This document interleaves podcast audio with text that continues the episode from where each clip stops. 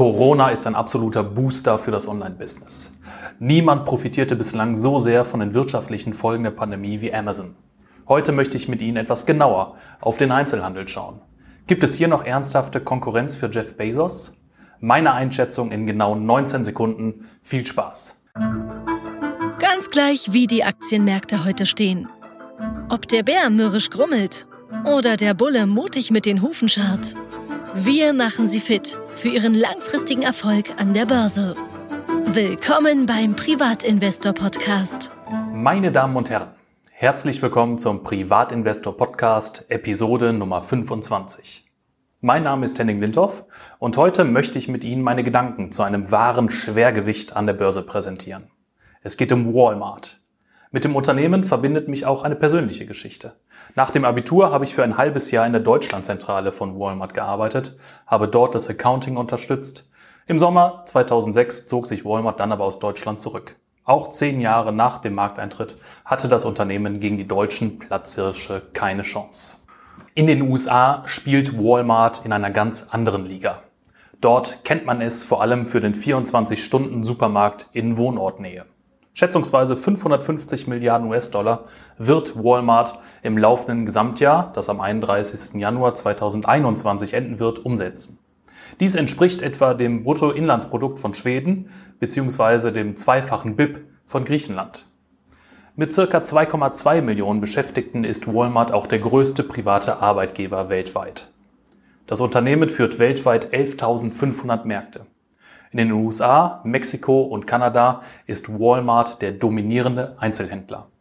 Das Unternehmen hat zudem eine starke Präsenz in China und ist als Mehrheitsgesellschafter von Flipkart der dominierende Player im E-Commerce auf dem indischen Subkontinent. Das Warensortiment umfasst neben Lebensmitteln auch Kleidung, Druckerieartikel, Haushaltswaren und andere Gegenstände des täglichen Bedarfs. 1962 gründete Sam Walton Walmart. Im selben Jahr öffnete der erste Walmart Store in Rogers, Arkansas. Dabei setzte der Gründer ein neuartiges, verbraucherfreundliches Konzept um, das auf dem Verkauf großer Mengen zu niedrigen Preisen mit reduzierten Margen basierte. Nur fünf Jahre später besaß die Walton-Familie bereits 24 Supermärkte mit einem Umsatzvolumen von insgesamt 12,7 Millionen US-Dollar. Der Börsengang des Konzerns mit Sitz in Bentonville, Arkansas, erfolgte im Oktober 1969. Seit 1972 werden die Walmart-Aktien öffentlich an der New Yorker Börse gehandelt. In den 1980er Jahren erlebte der Konzern ein starkes Wachstum und betrieb 1987 bei seinem 25-jährigen Jubiläum knapp 1200 Supermärkte. Auch der Lebensmittelhandel befindet sich im digitalen Umbruch. Doch Walmart kann hier dank seiner starken Position an der Speerspitze stehen. Walmart expandiert bereits ambitioniert in den Online-Bereich, bietet mit seinem Abo-Modell Walmart Plus noch Wachstumsfantasie, ist zudem im Offline-Segment kaum zu verdrängen. Walmart ist ein großer Tanker. Kein Überflieger, aber zum günstigen Preis eine interessante, stabile Beimischung. Lebensmittel und Haushaltswaren werden immer benötigt. Corona zeigt uns das deutlich. In den Industrieländern ist das Wachstumspotenzial natürlich weitgehend aufgebraucht. Mit mehr als zwei bis drei Prozent Wachstum pro Jahr sollten Anleger nicht mehr rechnen. Viele Kunden halten gewissen Marken und Produkten viele Jahre lang die Treue. Sie wissen genau, was sie mit einem Produkt kaufen und können sich darauf verlassen. Oft werden Konsumgewohnheiten bestimmter Produkte sogar an die nächste Generation weitergegeben. Umsätze in den entwickelten Regionen der Welt werden also mit Sicherheit stabil bleiben. Doch gerade in den Entwicklungsländern bietet sich aufgrund der Demografie noch ordentliches Potenzial. Da hier die Bevölkerung immer weiter wächst, fragen auch immer mehr Menschen Konsumgüterprodukte nach. In vielen wirtschaftlich aufstrebenden Ländern kommt die Massenversorgung mit abgefüllten Getränken, abgepackten Lebensmitteln, Hygiene- und Körperpflegeprodukten gerade erst in Schwung. Doch wie sieht es nun aus mit der Online-Konkurrenz? Kann Walmart Fuß fassen im Internet? Interessant zu beobachten war eines. Während der ersten Lockdown-Phase im Frühjahr gerieten die Online-Systeme und Vertriebsketten von Amazon und eBay zeitweise an ihre Grenzen. Dies führte dazu, dass die Verbraucher andere Dienstleister ausprobierten. Walmart konnte hier punkten, auch weil das Unternehmen in den letzten Jahren in seine Online-Plattformen investiert hatte. Walmart attackiert konsequent die Dominanz von Amazon im Onlinehandel. Seit 2016 hat Walmart mit unterschiedlichem Erfolg eigene Online-Dienste und Produkte gekauft bzw. selbst gelauncht, vieles von Amazon kopiert und zudem seinen Vorteil der physischen Präsenz ausgespielt.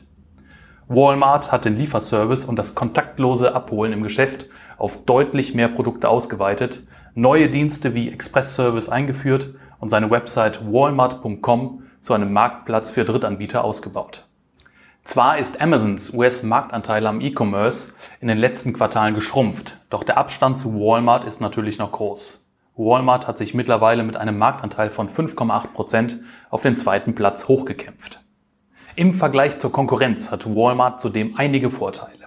Der Konzern verfügt über ein breiteres internationales Netz. Als Muttergesellschaft von Sam's Club und dem britischen Supermarktbetreiber Asda ist Walmart auch offline mehr als nur seine Namensvetterkette. Mit Walmart Plus wandelt das Unternehmen auf Amazon Prime Spuren, bietet seinen Kunden kostenlose Lieferungen und zahlreiche Rabatte. Das Vorteilspaket soll weiter ausgebaut werden, was sich in weiterem Kundenwachstum spiegeln wird. Etwa 14 Millionen Haushalte in den USA sind bereits Walmart Plus Abonnenten. Laut Umfragen sind etwa 2,7 Millionen Amazon Prime Kunden zu Walmart Plus gewechselt.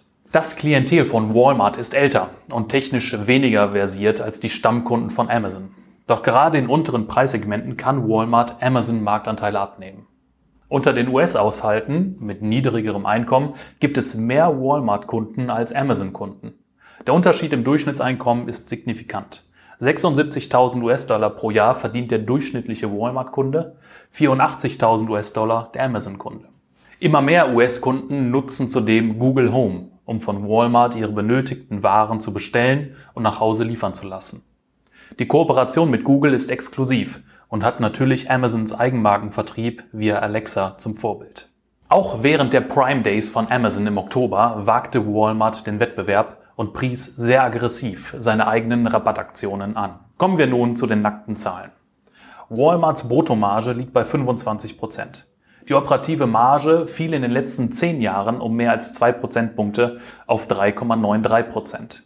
Die Nettomarge liegt nach einer Durststrecke zwischen 2017 und 2019 wieder bei 3,3 Prozent, die EBITDA-Marge bei rund 6 Prozent. Dies sind gerade im Handel sehr gute Werte. Der Return on Invested Capital kletterte zuletzt wieder auf alte Werte, liegt aktuell bei 13,59 Prozent. Die Eigenkapitalrendite liegt bei 24 Prozent. Der Free Cashflow schwankt jedoch deutlich, war in den letzten drei Jahren negativ. In den letzten zwölf Monaten flossen 23 Milliarden US-Dollar in die Kassen. Zum Vergleich, der Retail-Bereich von Konkurrent Amazon hat eine operative Marge von minus einem Prozent in 2019. Walmart-CEO Macmillan sprach zuletzt von signifikant gesenkten Kosten und gab sich positiv bezüglich der weiteren Margenentwicklung. Was uns immer besonders wichtig ist, die Eigentümerperspektive ist stark ausgeprägt. Die Gründerfamilie Walton besitzt 48,9 Prozent der Anteile, die restlichen Aktien befinden sich im freien Streubesitz. CEO Andrew Wilson ist seit 2000 im Unternehmen beschäftigt. Im Tech-Sektor kennt er sich aus, war vorher unter anderem bei Intel.